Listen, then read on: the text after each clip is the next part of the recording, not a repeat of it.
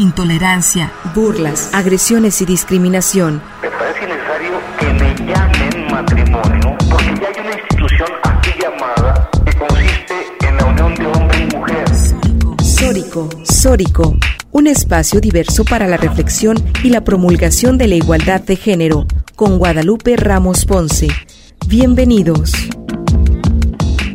Hola, ¿qué tal? Muy buenas tardes a todas y todos nuestras radioescuchas. Eh, estamos en Sórico, sin género de dudas, en donde el día de hoy estaremos hablando de temas sumamente importantes. Le damos un cordial saludo a todas las personas que nos escuchan en todas las espacios, fronteras, territorios que, que, están sintonizando el día de hoy domingo, eh, Sórico, eh, desde Radio UDG. Agradecemos a quienes nos sintonizan esta tarde de domingo desde la frecuencia 104.3 de FM en la zona metropolitana, en el 107.9 de FM en Ocotlán, en la Ciénega, en el 104.7 FM de Lagos de Moreno, en la región Altos Norte, y en el 105.5 de FM en Ameca, en la región Valles. Es también muy especial eh, el generar este eh, agradecimiento a Gil Domínguez, quien es nuestro productor, y a África Mariana, quien se encuentra también en la producción de este programa. Igualmente, saludo con mucho gusto a mis compañeras, a la doctora Lupita Ramos y a la maestra Aurora Natalia, quienes estarán sintonizando también este programa. El día de hoy tenemos una invitada sumamente especial. Hoy vamos a hablar de las mujeres en la revolución. ¿Qué ha pasado con las mujeres en la revolución a lo largo de la historia? Y cómo es que desde, desde diferentes movimientos se sigue visibilizando y haciendo un recuento histórico de quiénes fueron, en dónde están. La Revolución Mexicana fue un movimiento político social que alteró la conformación del país, transformó las condiciones sociales, las conductas y el ordenamiento legal de las relaciones de poder y representa una etapa de disputa de la que tomaron parte mujeres y hombres de todas las clases sociales, interesados en conquistar el ideal democrático. La lucha de las mujeres que se vieron involucradas en esta lucha ha sido por años invisibilizada, como si solo Madero, Díaz y Zapata fueran los protagonistas de esta revolución en la historia. Las mujeres lucharon por la búsqueda de un cambio político que, que atendiera las necesidades sociales de la época. Hablar de las mujeres en la revolución es hablar de un grupo feminista cuyos intereses, demandas e ideas enmarcan la historia de las mujeres en México. A 113 años de la Revolución Mexicana, queremos invitarles a reflexionar acerca de las mujeres en esta revolución. Y para seguir con este tema, tenemos a una invitada sumamente especial. África, ¿nos presentas a, a nuestra invitada especial, por favor? Así es, Estefanía. Ella es la doctora Alicia María Ocampo. Ella es doctora en Filosofía del Derecho Moral y Política ha cursado diversos diplomados en políticas públicas para la igualdad e indicadores de género y en derechos de la mujer. Ella dirigió el Instituto de las Mujeres para la Igualdad Sustantiva en San Pedro Tlaquepaque del 2015 al 2018. Es autora de varios libros, manuales y artículos sobre género, feminismos, lenguaje igualitario, empoderamiento de las mujeres y derechos políticos con perspectiva de género, así como también coautora del juego Lotería y Memorama, Mujeres en la Independencia y Revolución Mexicana, para potenciar la solidaridad intergenérica entre las mujeres en la consolidación del Hair Story. Un saludo, doctora Alice, es un placer tenerla con nosotras esta tarde de domingo. ¿Cómo está? Gracias, un gusto saludarlas, Pepis, mi querida Lupita Ramos y África. Un gustazo estar con ustedes y bueno, del currículum lo que quisiera complementar es que dirigí el Instituto de las Mujeres de Guadalajara de 2015 a 2018 y fue una oportunidad para profundizar muchas políticas públicas eh, con tres programas, el de igualdad, el de vida libre de violencias y el de ciudades y espacios públicos seguros para mujeres y niñas, que fue toda una experiencia de aplicación de políticas públicas para generar acciones que realmente pudieran transformar algunas problemáticas que detectamos ahí en los diagnósticos. Así es que muy contenta también de escuchar eh, la introducción de, de, Estefanía, que le decimos de cariño Pepis, porque mm, la verdad es que ha sido una, toda una hazaña eh, eh, reflexionar sobre esta situación y bueno, profundizar en la vida como dicen en, inglés, ¿no? En la, en la history y la story, ¿no? O sea, la, biografía de estas mujeres, pero también qué pasó en aquella época, que por eso también valoro mucho cómo empieza Pepis haciendo esta reflexión de, de una época muy compleja en la que estaba muy cansado, muy cansada la sociedad eh, mexicana por la situación que se estaba viviendo con, con el porfiriato, religiéndose constantemente sin, sin, sin parar, ¿no? Y con fraudes electorales y con un reclamo social que no era escuchado y que además implicó que muchas personas se fueran al exilio, que estuvieran en la cárcel y muchas de esas personas fueron mujeres y no nos han contado sobre ellas, como bien decía Estefanía al principio de este programa y les agradezco infinitamente que podamos compartir sobre estas mujeronas, como les digo yo, de la Revolución Mexicana. Gracias a todas, un gusto y también para, para quienes, para todo el equipo de este programa.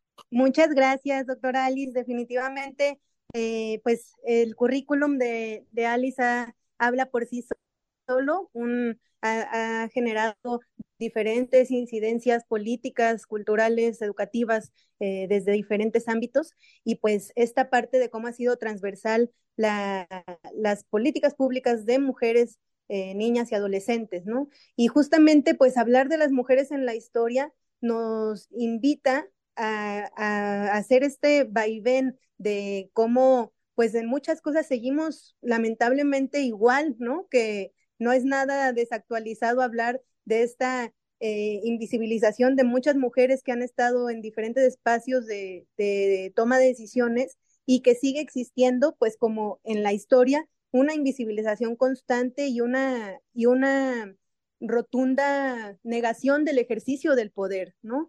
Y pues justamente en, este, en esta dialéctica de ver la historia y ver ahora cómo cómo estamos viviendo las mujeres en, en estos espacios, pues es, es, un, es un momento histórico, ¿no? De muchos avances, claro, pero también de muchos eh, retrocesos y puntos de oportunidad para seguir generando estas reflexiones. Y en este sentido, doctora, ¿cómo es que mm, eh, platicarnos qué es lo que estás haciendo eh, respecto a, este proyecto de Mujeres en la Revolución? Platícanos cómo, qué es lo que, lo que implica este proyecto de Mujeronas, este, cómo lo has estado viviendo y, en qué consiste. Fíjate que estaba, bueno, en 2009 yo hice un libro para el Instituto Jalisciense de las Mujeres en el que me pedían que reconociera como mujeres en diferentes épocas y que lo hiciera asequible a, a la ciudadanía. Entonces puse mujeres prehispánicas, mujeres novohispanas, este, mujeres en época, en diferentes épocas iba poniendo y les ponía diferentes juegos. Cuando saqué a las mujeres de la independencia y revolución mexicana, dije, voy a hacer una lotería. Y lo dejé dentro del libro y eso fue en 2009. En 2010 fue el bicentenario de la independencia y centenario de la revolución. Y fue cuando tomaron esa información del libro y el Instituto Jalisciense de las Mujeres sacó una lotería pero yo, yo he de confesar que como estaba escribiendo el libro completo, fue un libro de yo creo que 130 páginas, no me acuerdo cuánto fue, y lo escribí en muy poco tiempo y en una época de que además que tuve un accidente que casi me muero.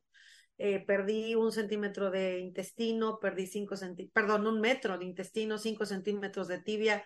Entonces la verdad es que estaba súper agobiada con lidiando con la recuperación de la enfermedad y me acuerdo que me llamó mucho la atención tener algunos datos históricos de ellas, pero la verdad es que no profundicé como lo he hecho en este año 2023, porque salió esa edición, se repartió por muchas partes de Jalisco. Yo he visto esa lotería o hay gente que me dice, yo tengo esa lotería, la del 2010, eh, pero dejó de salir y la gente me decía, y bueno, ¿y no vas a sacarla otra vez? Y yo no, porque es del Instituto de las Mujeres, ¿no?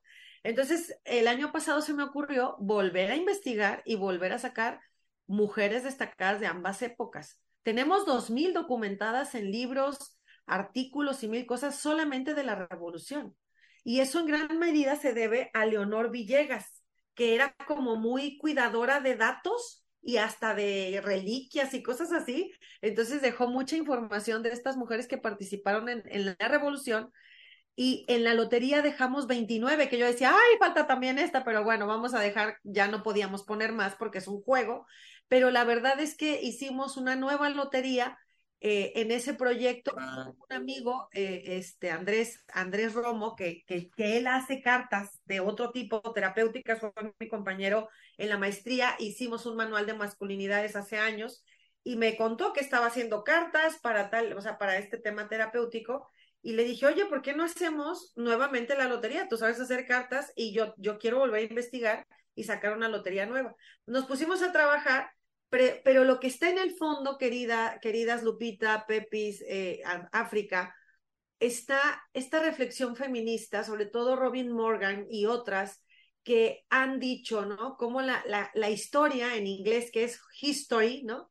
Robin Morgan habla, habla inglés, es de habla inglesa, dice, la historia es una history, es decir, la historia de ellos, una his story más bien, ¿no? La historia de ellos, por ellos y para ellos tenemos que construir, dice Robin Morgan, una hair story. Tenemos que colocar a las mujeres donde estuvieron, porque la historia las invisibiliza. Y esto es una perpetuación del androcentrismo. Dejar solamente en los relatos históricos a los personajes masculinos, como bien lo mencionabas al principio, Pepi, ¿no? Entonces, con esta reflexión, también conecté con lo que ha dicho Marcela Lagarde, de que ese androcentrismo nos ha dejado en una orfandad genérica nos ha, nos ha dejado, dice ella, como hijas sin, sin madre, como niñas sin ancestras, por así decirlo, ¿no? No tenemos referentes las mujeres de qué han hecho las anteriores para que me nutran y yo con eso que me dejan las anteriores, tomar la batuta y atreverme a hacer eso y más, porque la historia conforme pasa el tiempo, desaparece a las mujeres, ¿no? Entonces, justo con esa inquietud que nos, que me despertó a Marcela y luego me encontré a Robin Morgan en este proceso de, de reflexión, dije, tenemos que sacar una hair story pero mexicana, ¿no? Venga, hacer otra vez la lotería, sacamos la lotería con 29 revolucionarias y 13 de la independencia, que ya tengo más de la independencia, tal vez hasta nos da para sacar una de la independencia y otra de la revolución, pero 13 no sirve para hacer una lotería. Y quería que fuera un juego, porque luego nos cuesta mucho leer biografías. A mí mucha, muchas personas, sobre todo el alumnado que tengo, que siempre les llevo, les reparto una cartita en clase y les digo, a ver, ¿qué les dice esta mujer hoy? No, dice, Alice, esta, ¿cómo es posible que hizo esto, que estuvo en la cárcel, que vivió semejantes cosas, qué fuerte, ¿no? Entonces les digo, bueno, es que de esto se trata, de que, de que nos acompañen y nos nutran, sean mujeres y hombres, ¿no? U hombres, ¿no? O de cualquier identidad de cualquier orientación, o sea, que digan, tengo en mi paradigma o en mi perspectiva histórica de esta época, están las mujeres presentes porque no nos las contaron, ¿no? Tengo alumnas que me dicen, Alice, me da orgullo y coraje a la vez leer esto, porque nadie me contó sobre ellas, ¿no? Entonces, justo la idea es transmitir qué hicieron, qué vivieron y que nos nutran con todo lo que hicieron para que nos animemos a las protagonistas del, del, mundo, ¿no? Ser, construir esa hair story, no solamente para nosotras, también para las siguientes generaciones y acostumbrarnos a que las mujeres están ahí y que además, como bien has dicho, Pepi, o Pepis, es muy importante su presencia. No hicieron cualquier cosa y sin ellas probablemente la revolución en este caso hubiera sido otra cosa distinta, ¿no? Que con gusto si quieren les platico así de algunas, las tengo siempre por bloques, para contarles, aquí están las estrategas, las, las, este, las espías, las que tuvieron atención hospitalaria, ¿no? Este, las, las intelectuales, las periodistas, ¿no? Las que estuvieron en la cárcel. O sea que si quieren podemos ir platicando sobre diferentes cosas que vivieron, todas valiosísimas, las que tomaron las armas, las que se atrevieron a agarrar el fusil y hacer un montón de cosas que muchas de ellas fueron periodistas estrategas y además tomaron las armas y además tenían rango revolucionario, coronelas, generalas de las que no nos han hablado y que de verdad tomaron en serio el movimiento para cambiar este país, ¿no?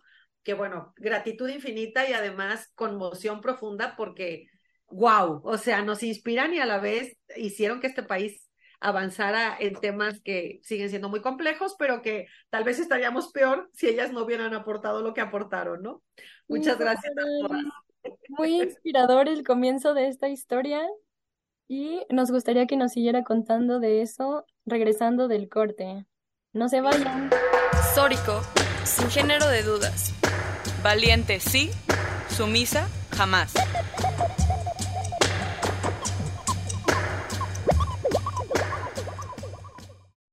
Sórico, sin género de dudas.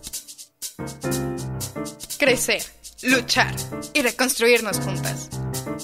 Y regresamos a Sóricos sin género de dudas, en donde estamos charlando con la doctora Alicia Ocampo, quien ha estado generando este proyecto de mujeres en la, en la revolución.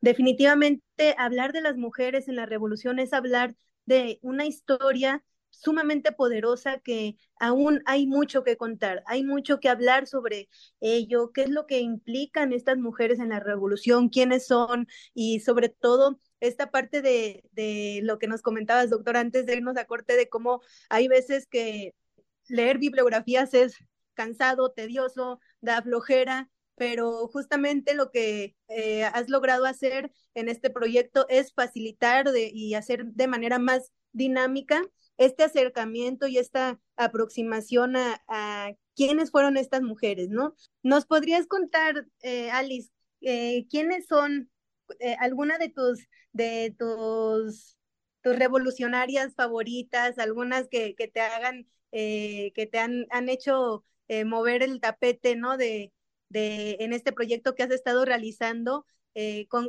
¿con quién podemos empezar para que empieces, empecemos a hablar con nuestra audiencia de, de quiénes estamos hablando y, eh, cómo has hecho este dinamismo en presentarlas al público con esta uh, actualización? Ay, querida Pepis, pues fíjate que yo estuve en Puebla muchas veces, este, allá tenemos, tengo familia política, eh, y muchas veces he ido a la casa de la familia Cerdán. En una ocasión, un historiador que me acompañó, no sé por qué terminé yo sola platicando con él, y me contó, me dijo, mira, por esta parte, por estas escaleras bajó Carmen, y ella tiró la primera bala de la Revolución Mexicana. Y yo, ¿cómo? Sí, me dijo, ella fue la que tiró la primera bala de la Revolución Mexicana y esto no nos lo cuentan. Y yo, bueno, ya saben, ¿no? Como feminista súper emocionada, pero siempre me quedé con una nostalgia de decir, esto nadie lo va a contar, ¿no? Esto, esto nadie lo va a saber.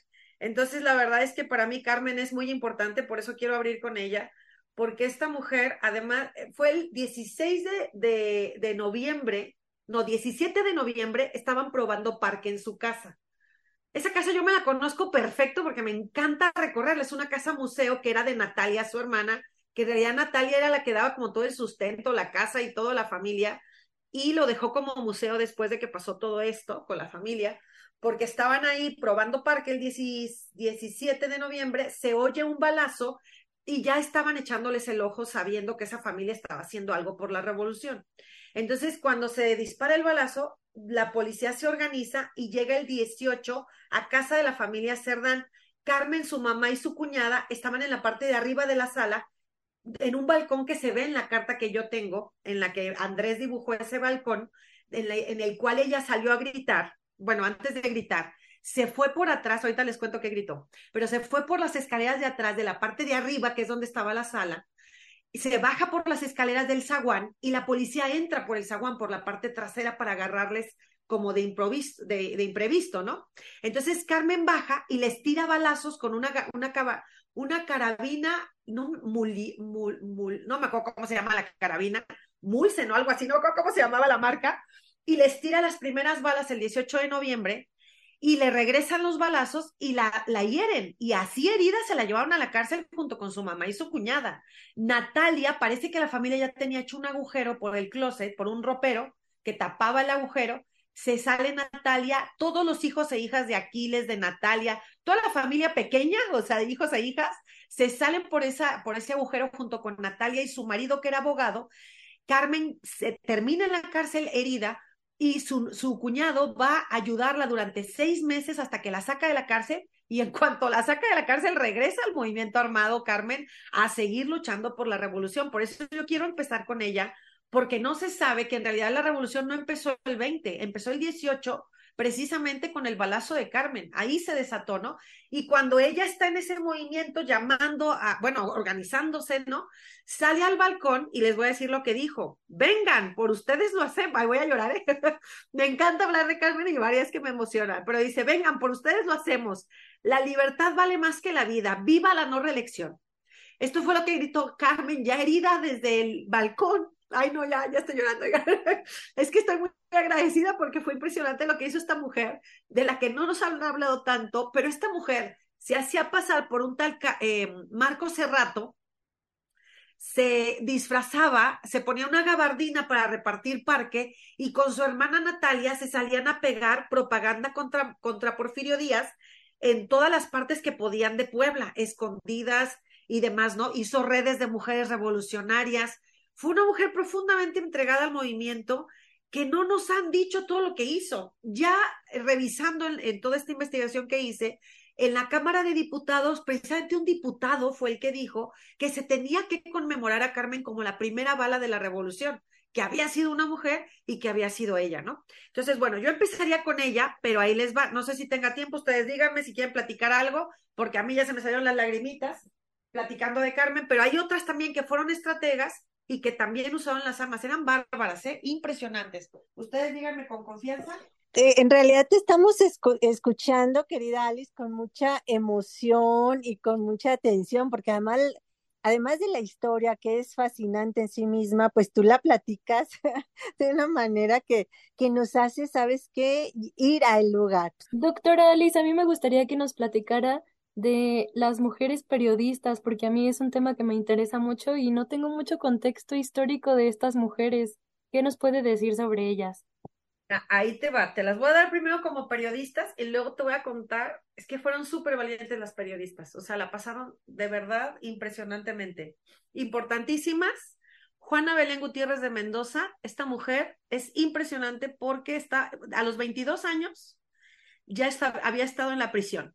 La metieron a la cárcel porque estaba en contra del porfiriato, escribía artículos contra el porfiriato y ella era feminista además, además de periodista era feminista. Entonces la meten a, la cárcel y en cuanto sale de la cárcel abre un periódico, vende todo lo que tiene para crear un periódico que se llamó Vesper y ese periódico escribía en, contra del porfiriato. Fue el primer periódico de una mujer con temas políticos universales, porque ya había habido otras mujeres que hablaban sobre el derecho al voto, ¿no? Anteriores incluso a la revolución. Entonces ella fue la primera que dijo, no estoy de acuerdo con el porfiriato y saca su periódico, ocho mil periódicos a la semana de tiraje y se lo requisaron seis veces. Esto significa que se lo destruían. Y las seis veces lo seis veces, imagínense tener un periódico y que seis veces te destruyan todo. Pues lo volví a abrir con, la ayuda, con la ayuda de sus amigos y amigas. Y ahí fue muy importante otra, Elisa Cuña Rossetti, que le ayudaba a rehacer su periódico y también eh, Dolores Jiménez y Muro, que voy a dedicarle un ratito, ¿no? Entonces, les voy a mencionar las periodistas y las que escribían en periódicos, pero además eh, les voy a contar un poquito sobre ellas, ¿va? Ahí va. Bueno, varias escribieron, pero ahí les va. Juana Belén Gutiérrez de Mendoza, que además dos veces más estuvo en la cárcel, o sea, Bárbara, Bárbara. Esta era impresionante, incansable, y sacó otro periódico que se llamó Fiat Lux con su amiga Elisa Cuña Rossetti. Estuvo exiliada en los Estados Unidos y participó en la redacción del plan de Ayala, que cuando entra Madero, hay una parte, sobre todo el zapatismo, eh, impresionante, bueno, fue nada más el, zapatismo, le reclaman a Madero que se pone muy fifi, que nada más le importan ciertas causas de clase media o media alta y que tiene que velar por los derechos de las personas campesinas. Redactan el plan de Ayala y resulta que Juana Belén participa en la redacción y Dolores Jiménez, su amiga, hace el prólogo. También participa en la redacción de todo el documento, pero el prólogo solo se lo echó Dolores Jiménez y Muro, que era una periodista también. Entonces, estas mujeres, les voy a decir los nombres de periodistas y luego me voy a ir a cada una. María Belina Villarreal González también escribía, y esta mujer además escribió desde Estados Unidos también, también exiliada, y hay un, hay un cartón en Estados Unidos que la representaba con un puñal señalando al presidente de los Estados Unidos porque también eran parte del problema y ella lo denunció también en libros. Sarita también me saca las lágrimas porque se murió de 29 años.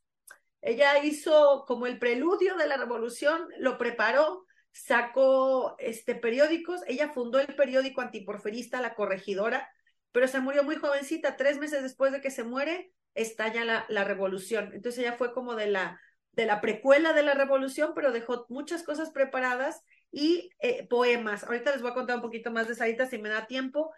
Le decían Sarita de cariño, pero era Sara Estela Rodríguez. Si no me dice el dato histórico, el apellido, el segundo apellido y me dicen que era de alguien, prefiero dejarles nada más un apellido, pero no dejarlas con el apellido del marido. Sinceramente, ese fue todo un tema de diálogo con Andrés, pero le dije, no, yo no quiero que salgan con el apellido del marido porque no son de nadie, ¿no? Son, son suyas, tienen autonomía. En el caso de Evelina Villarreal, también esta mujer no, no encontré el segundo apellido porque su marido era muy importante, fue de los ideólogos de, de toda la revolución, un precursor intelectual. Entonces, Evelina Villarreal, con su propio dinero, porque era una mujer que tenía dinero propio, compró materiales de guerra y demás, pero ella escribía en varios diarios, el Demófilo, el Heraldo de México, también escribía. Julia Nava fue sumamente importante, era una mujer muy intelectual y también escribía y fundó periódicos y revistas esta mujer, Julia Nava, que además era amiga de Dolores Jiménez y amiga de la familia Cerdán, déjenme acordar, ah, y de María Pistolas, de María Arias Bernal, que casi sacan un, un pronunciamiento cuando Huerta mata Madero y se queda con la presidencia, María Arias Bernal y Julia Nava escriben un pronunciamiento porque Julia Nava era muy buena para escribir, pero las cachan y Julia Nava sale huyendo, también María, pero María se quedó en el panteón cuidando la tumba de Madero, que fue toda una experiencia. José Farjona igualmente escribía en periódicos en contra del porfiriato, era esposa de un Pinelo que no quise mencionar, bueno, digo que su marido era, pero no, no digo más datos del marido porque las importantes son ellas. María Guadalupe Rojo fundó Juan Panadero con su marido, al marido lo toman aquí en Guadalajara, lo, lo apresan y muere en la cárcel. Ella huye a Ciudad de México porque piensa que va a tener el mismo destino que el marido. Y esta mujerona sigue con el periódico en Ciudad de México y la encarcela nueve veces. Y no nos han contado esto. Vean ustedes lo que significa aportar estas causas y tener tanta adversidad en esta época y que se olvide. Qué barbaridad. Elisa Cuña también, es, les digo que fundó Fiat Lux con, con eh, Juana Belén, pero además escribía en la reforma, estuvo, fue parte de clubes femeniles, que esto también se los quiero contar, las feministas que fundaron clubes femeniles, fundó La Guillotina, colaboró en Nueva Era, o sea, un montón de, de, periódicos, revistas, eh, eh, clubes, clubes que primero casi todos empezaron siendo clubes generales, pero luego las mujeres empezaron a organizar para los clubes femeniles. Eso fue súper interesante. Gracias, doctora Alice, por esas emocionantes, esa emocionante introducción de la historia de las periodistas mexicanas, que son las que tenían todo este, este poder de la información. Queremos que nos siga contando de eso y más. En un momento vamos a, a, corte, regresamos. Les invitamos a que nos sigan en Twitter a Sórico Sin Género y en Facebook Sórico Sin Género de Dudas.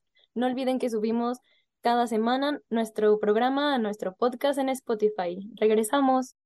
Sórico Sin Género de Dudas. Crecer, luchar y reconstruirnos juntas. Dejemos de ser mujeres invisibilizadas. Sórico, sin género de dudas. Y regresamos a Sórico, sin género de dudas, en donde estamos hablando con la doctora Alicia Ocampo, quien nos está compartiendo un proyecto sumamente interesante en el marco de la, conmemoración de 113 años de la Revolución Mexicana. Eh, hemos estado hablando sobre las mujeres que estuvieron en esta revolución y que lamentablemente pues fueron invisibilizadas en un sistema imperante de patriarcado y machismo, pero es necesario pues justamente proyectos como este que visibilicen a las mujeres en la historia y en la actualidad también, claramente. Eh, hablábamos antes de irnos a corte, doctor Alice, sobre Atala Podaca. Eh, también toman en, cuenta en este proyecto de Mujeronas en la Historia Atala Podaca. ¿Quién era ella? ¿Cómo entender eh, esta, a esta mujer, esta radicalidad, esta forma de, de lucha y revolución que hizo eh, ella? Fíjate que a mí Atala me encanta. Yo no encontré si escribió en algún periódico, pero sí dejó una frase que quiero decirla. La tengo desde la primera lotería, pero creo que esta es para quedárnoslas en el corazón. Una mujer de Tapalpa, Jalisco, promotora de la igualdad, muy crítica de la Iglesia Católica de aquella época conservadora que estaba restringiendo la visión de las mujeres, por ejemplo, eso le daba mucho coraje a Atala. Y además, contra Huerta. Ella fue muy fuerte crítica contra Huerta cuando mata Madero, igualmente así como María Pistolas que se dedicó a cuidar el, el panteón para que no, no usurparan la tumba de, de, Madero, ella se dedicó a criticar el huertismo porque había sido una usurpación esa presidencia, pero fíjense la frase que nos deja las mujeres, ¿eh? Ahí les va. Algún día la mujer será, será convenientemente educada en la libertad. Tendrán las mujeres valor e iniciativa individual y el hombre se verá obligado a ser siempre respetuoso con un ser que es su igual. Fíjense nada más, yo no, o sea, la verdad es que esta frase está documentada como de ella, pero no encontré dónde, dónde está esa frase, dónde la escribió, si escribió algún libro. Además, solamente tengo esta frase que tengo la fuente y está en la lista de fuentes del documento que de, yo entregué un documento en la lotería para que puedan ir a las fuentes, buscar la, la, la información original si quieren hacerlo. Pero bueno, esta frase de, Atala impresionante que quiero complementar, oigan, antes de que se me vaya, Sarita, la de 29, la que muere de 29 años, ella estaba en el exilio en los Estados Unidos, ella estaba con el equipo magonista, con los hermanos Magón, y además desde Estados Unidos promovía la revolución de su país, fundó una revista literaria que se llamó La Aurora, además del diario antiporfirista La Corregidora. Pero como era poeta, fíjense, su último poema, Ay, no voy a llorar porque se lo dijo antes de morir. Ahí les va. Decía, se, se lo dejó a las mujeres este poema, ¿eh? Dice, levántate, se llama el poema. Dice, solo la acción es vida. Sentir que vives es la sensación más bella. Y se murió. O sea, se murió al poquito tiempo de escribir esto, pero tuvo una vida muy intensa y muy hermosa porque ella decía, si vivimos, si vivimos en México en una dictadura, lo que tenemos que hacer es promover el mutualismo, promover una sociedad solidaria donde todas y todos participemos. Ella también era feminista. Y déjenme hacer el recuento de cuáles eran feministas. Espero que no se me olvide ninguna, pero ahí les van, ¿eh? Sarita, que ya les dije, Sara Villarreal. Feminista también Atala, Atala Apodaca, Dolores Jiménez. Feminista ah, ah, ah, Julia Nava, que escribió revistas, miren, Julia Nava escribió La mujer y la vida fue cofundadora con Dolores Jiménez y Muro del club Hijas de Cuauhtémoc y también eh, Juana Belén hizo el club Hijas de la Náhuac. Entre ellas hacían clubes y se apoyaban para generar eso que hemos dicho todas que es tan importante en esta época, la sororidad, ¿no? Y eh, Julia Nava sacó la revista La Mujer y también la revista La Vida. Ella, ella era una promotora también de los derechos de las mujeres y hay una que no les he contado, que me emociona, Elena Arismendi. Elena Arismendi era enfermera, pero ella también, ah, cuando se va a Estados Unidos, se va a Estados Unidos porque tenía una muy compleja relación con Vasconcelos, y entonces eh, se va a Estados Unidos por ciertas circunstancias que ya pueden leer en las fuentes, y resulta que estando en Nueva York, participa en la primera conferencia panamericana de mujeres fundó la revista Feminismo Internacional, se volvió referente mundial de habla hispana en el feminismo y publicó Perspectivas Hispanas del Feminismo. Cuando Vasconcelos, que le rogaba y le rogaba que volvieran a establecer una relación afectiva, ella le dice que no, Vasconcelos empieza a escribir en contra de ella, mencionándola en sus libros como Adriana. Si ustedes se leen libros de Vasconcelos, cuando menciona Adriana se refiere a Elena y Elena estaba muy molesta. Entonces escribió una, autobiografía que se llama Vida Incompleta, en el que critica con perspectiva feminista, estas obras de Vasconcelos. Hermila Galindo, queridas todas. Hermila Galindo, luego dicen que solo fue importante porque era la secretaria particular de Carranza, pero en realidad a Hermila le debemos el impulso de los derechos políticos de las mujeres y desde muy jovencita ella estuvo en un evento en el que se habló en contra del porfiriato, ella estaba en Durango en ese momento, y entonces, no, espérenme, estaba, mm, espérenme que no, estaba en Torreón. Entonces, se, cuando sale este discurso, ella lo transcribe con taquigrafía y el alcalde dice, este discurso no se va no se va a divulgar. Y ella con su taquigrafía lo divulgó y empieza a comunicarse con la gente revolucionaria y empieza a impulsar la revolución en Durango y en Coahuila desde Torreón porque escribió este, transcribió este artículo. Empezó a ser parte de los movimientos revolucionarios, se va a Ciudad de México, la eligen como oradora de, la, de la bienvenida a Carranza como presidente y cuando Carranza la oye dice, vente de mi secretaria particular y además fue difusora de la revolución en toda América Latina. Tampoco nos han contado esto y fue porque Carranza la mandó, pero cuando viene el tema de los derechos políticos de las mujeres en 1917, ella propone, porque ella estaba en el Congreso Constitucionalista y les dice, metan los derechos de las mujeres y le dicen que no. Y el principal que decía que no era Carranza, porque hemos de saber que Carranza, si bien otorgó hasta rangos a las mujeres, por ejemplo, Dolores Jiménez fue generala del zapatismo. Juana Belén Gutiérrez de Mendoza se volvió coronela porque fusiló a uno de su equipo, de su, de su tropa, cuando se da cuenta de que viola a una mujer y lo fusila. Cuando Zapata se da cuenta de que Juana Belén fusila a este hombre, la asciende a coronela. Pero cuando Carranza ya era presidente, saca un decreto presidencial en el que dice que ninguna mujer que estuvo en la revolución y con rango en, los cargos eh, de capitanas, generalas, coronelas, todas pierden sus rangos. Entonces no se les da ni la pensión por haber estado en la revolución, ni el reconocimiento de su rango. Y eso fue por Carranza. Carranza era profundamente machista. Y eh, Hermila parece que al final de la relación con él termina distanciándose precisamente porque se da cuenta de esta situación, se molesta, no se sabe bien por qué y tiene un distanciamiento que yo puedo creer que es por esta situación de los derechos políticos de la mujer, de las mujeres, ¿no? Fue, ella sí fue considerada veterana de la revolución, se le condecoró, ya muerta en el mérito revolucionario, no, no es cierto, todavía estaba viva, en el 40, se muere en el 54 por el mérito revolucionario y la nombran la primera mujer congresista porque se lanza de candidata en Ciudad de México, pierde, pero ella dijo, ah, yo me voy a lanzar de candidata y se lanza, pierde, pero, pero es la primera mujer congresista reconocida en nuestro país.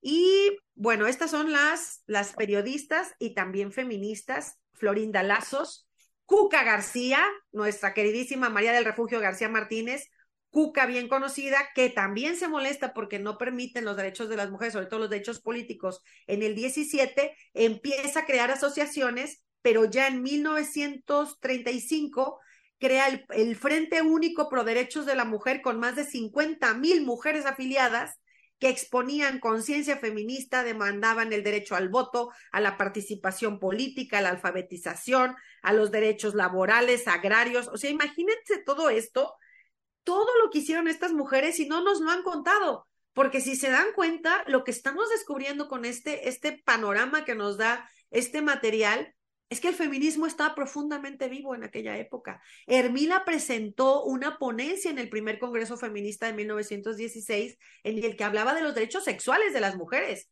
y la tildaron de muchas cosas en aquella época, pero había ese movimiento efervescente feminista que estaba presente en el movimiento revolucionario y no nos lo contaron.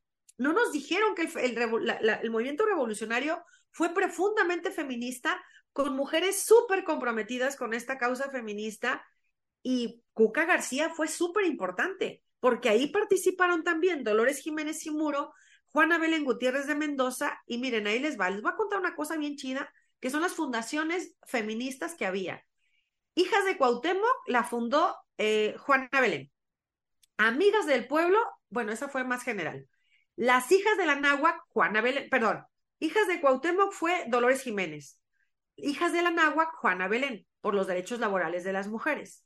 Mientras que Amigas del Pueblo fue para el voto de las mujeres.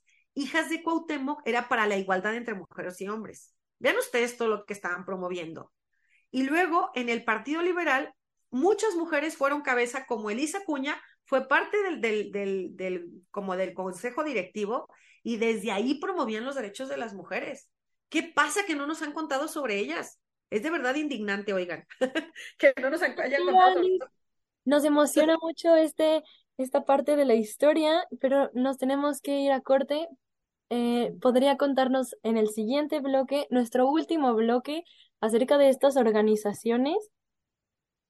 Bueno, ya, ya lo contamos, ¿eh? Hay mucha más información. Yo les puedo hacer llegar la liga para que profundicen en todos los clubes que existían, pero con mucho gusto continuamos. Claro, no, quédense con nosotras en este último bloque, vamos a corte y regresamos. Sororidad, deconstrucción y empoderamiento. Sórico, sin género de dudas. merece ser amada sin ser sexualizada. Sórico, sin género de dudas. Y regresamos a Sórico, sin género de dudas, a nuestro último bloque de una serie de reflexiones que hemos estado compartiendo con la doctora Alicia Ocampo. Yo creo, querida eh, Pepi, querida África, Lupita, que tendríamos que reconocer que el feminismo precisamente es una diversidad de mujeres, o sea, es una, perdón, una, una diversidad de perspectivas y que se construye con la diversidad de mujeres que nos comprometemos con esta causa, que son precisamente nuestros derechos, ¿no? A mí lo que me impresiona es cómo tenían esas ganas de cambiar al país para que fuera democrático, pero a la vez querían cambiar la situación de las mujeres, ¿no? Para mí, darme cuenta de que me habían contado la historia de una manera tan limitada y que ni siquiera me habían dicho cómo se llamaban, tantas mujeres que entregaron la vida, que estuvieron en la cárcel, que se comprometieron con causas como clubes femeniles, por ejemplo, clubes feministas a fin de cuenta, ¿no? Aunque en aquella época apenas empezaba a consolidar el concepto, ¿no? El concepto de feminismo y toda la riqueza que tuvo, que ha tenido posteriormente también en términos teóricos, metodológicos, ¿no? Pero para mí es esto, decir, en esa diversidad que todas entregaron a esta causa, había una gran pasión por la libertad, la democracia, la no reelección, unida al, al, a un concepto de ellas mismas que trascendía, como bien dices, los estereotipos de la época y a la vez estaban impulsando cambios muy importantes. Y aquí, si me lo permiten, porque esto es muy biográfico, ¿no? Eh, Elena Arismendi a mí me conmovió, de hecho, ella es la carta número 41, porque yo la encontré después de estar con Leonor Villegas, que Leonor Villegas era exiliada en los Estados Unidos y cuando se da cuenta de que no se está atendiendo a, las personas heridas de la revolución, con su hermano y el alcalde de la ciudad de donde ella era, me parece que era Nuevo Laredo, no, Nuevo, Nuevo Laredo era en Estados Unidos donde vivía, pero su hermano estaba, ahorita les digo dónde estaba, ahorita no me acuerdo dónde está. Bueno, no me acuerdo dónde estaba su hermano, se pone de acuerdo con el alcalde y su hermano recogen a las personas y se las llevan a Estados Unidos para salvarles la vida. Su casa la convirtió en hospital. Esta es Leonor Villegas. Y ahí atendía a personas heridas y, metió un problema, eh, ¿cómo se llama esto? Un problema diplomático entre Estados Unidos y México porque estaba llevando personas heridas de México a los Estados Unidos. Tuvo que meter abogados, no sé si metió abogadas, porque no sé también en la, en la narrativa si había abogadas, pero además de atender personas heridas, tuvo que ir a buscar apoyo jurídico porque, porque estaba llevando personas heridas de México a Estados Unidos, ¿no? Cuando me encuentro con ella, que fundó la Cruz Blanca Constitucionalista, que luego también Carranza le dio mucha fuerza, reconocimiento, la Cruz Blanca tuvo mucha importancia en aquella época, en la investigación me encuentro que antes había existido la Cruz Blanca Neutral.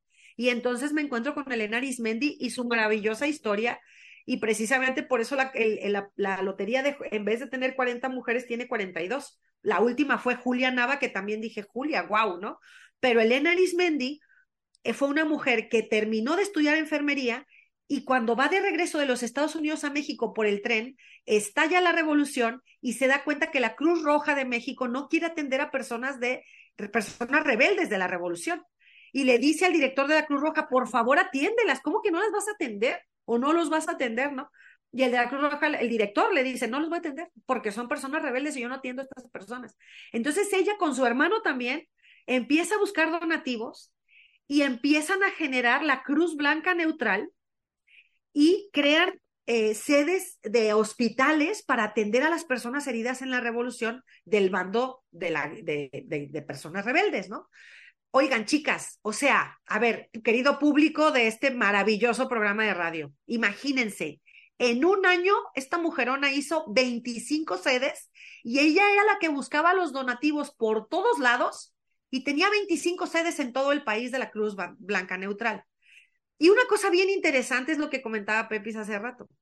Admiradísima por su activismo, por su capacidad eh, creadora de hospitales que atendían con estudiantes de enfermería y de medicina, pero totalmente criticada porque transgredía totalmente los estereotipos de una mujer de su época. Esto es lo que pasaba. Bueno, también Manuela de la Garza Laurel, desde Estados Unidos, atendía a personas heridas y fue una mujer muy solidaria con muchas cosas de, la revolución, ¿no? Pero sí quería también contarles esto de las, de las que estuvieron desde la enfermería o desde, desde la atención clínica a varias personas, ¿no?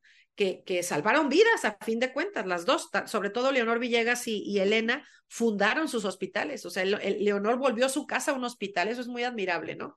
Con estas, oigan, les conté las 29 lo más rápido que pude, sí terminamos de contar todas las que están en este hermoso juego que amo con todo mi corazón y que bueno, ya vieron que me sacan hasta las lagrimitas porque conmueve muchísimo saber lo que hicieron estas mujeronas por nuestro país y por la causa de la libertad, no solo eh, la libertad democrática, sino también la libertad de las mujeres. No nos lo contaron, lo estamos recuperando, se está consolidando una hair story que me gustaría decirlo en español, pero es que se pierde el sentido de lo que decía Robin Morgan, pero que a fin de cuentas se trata de recuperar a las ancestras. Literalmente les puedo compartir a todas que las parí porque cuando ya llevaba 30 redactadas, con una dificultad muy alta para mí, porque hacía dos por día, me cansaba un montón, tenía que sacar otras cosas de trabajo, sobreescribí el archivo y perdí 30 redacciones. No saben cómo lloré, yo, así como ahorita, pero lloré 12 horas seguidas sin parar. No las pude recuperar, pero de verdad les puedo decir que hasta me jalaban como así, las ancestras me decían, ah, no, vuelve a hacer, dale. Y yo, no, es que ¿cómo lo voy a hacer? Porque además yo la quería sacar en septiembre para que pudiéramos disfrutar a las independentistas con el juego, ¿no? Y en 10 días redacté las 42 porque un amigo me, bueno, un amigo me dijo, usa chat GPT y yo, ¿qué es eso? Y ya me puse a ver ahí y le dije, no van a estar. Y nos pusimos a buscar, un amigo muy experto en redes y en temas digitales, no salían. Pero cuando me dijo eso, dije, lo voy a hacer con las notas pequeñitas. Y al hacerlo con las notas, lo que conseguí fue que pudieran, o sea, yo veía el montón de documentos otra vez y en las notitas escribía y de repente en 10 días ya había escrito las 42. Entonces déjenme contarles nada más esto. historia. No, eh, bueno, pues, ¿sabes qué, Alice? Que tenemos que mandar a corte porque sabes que el tiempo en radio es ah, se, ya, ya me pasé. Ya, pues ya se acabó. eh, doctora Alice, pues un, un gusto haberte escuchado en este programa. Muchas gracias por habernos compartido toda esta, todas estas reflexiones y este proyecto tan hermoso, tan poderoso que has estado trabajando y que visibilizan a las mujeres revolucionarias, pero que también hacen toda una reflexión de cómo las mujeres siguen estando presentes en los diferentes espacios. Eh, eh, por el día de hoy hemos llegado a nuestro, a nuestro último bloque, pero seguramente la audiencia te buscará en, tus tu proyecto y, en, adelante. Les, invitamos a buscar a este proyecto tan, tan poderoso eh, estaremos publicando este el link donde pueden encontrarlo en Sórico sin género de dudas y a su vez pues pueden buscar a Alice en sus redes con este eh, el, con el proyecto Mujeres de la Revolución.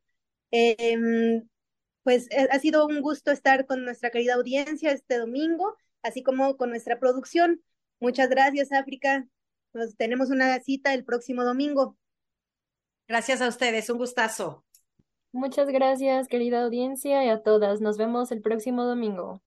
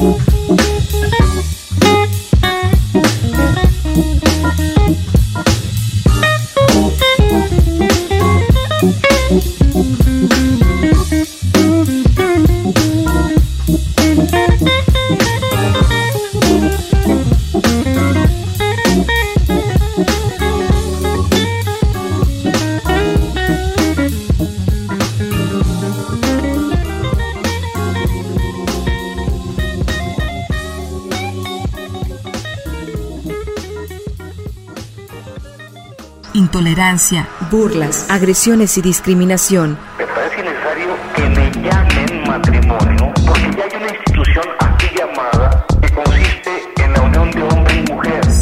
Sórico, Sórico, un espacio diverso para la reflexión y la promulgación de la igualdad de género, con Guadalupe Ramos Ponce. Gracias por acompañarnos.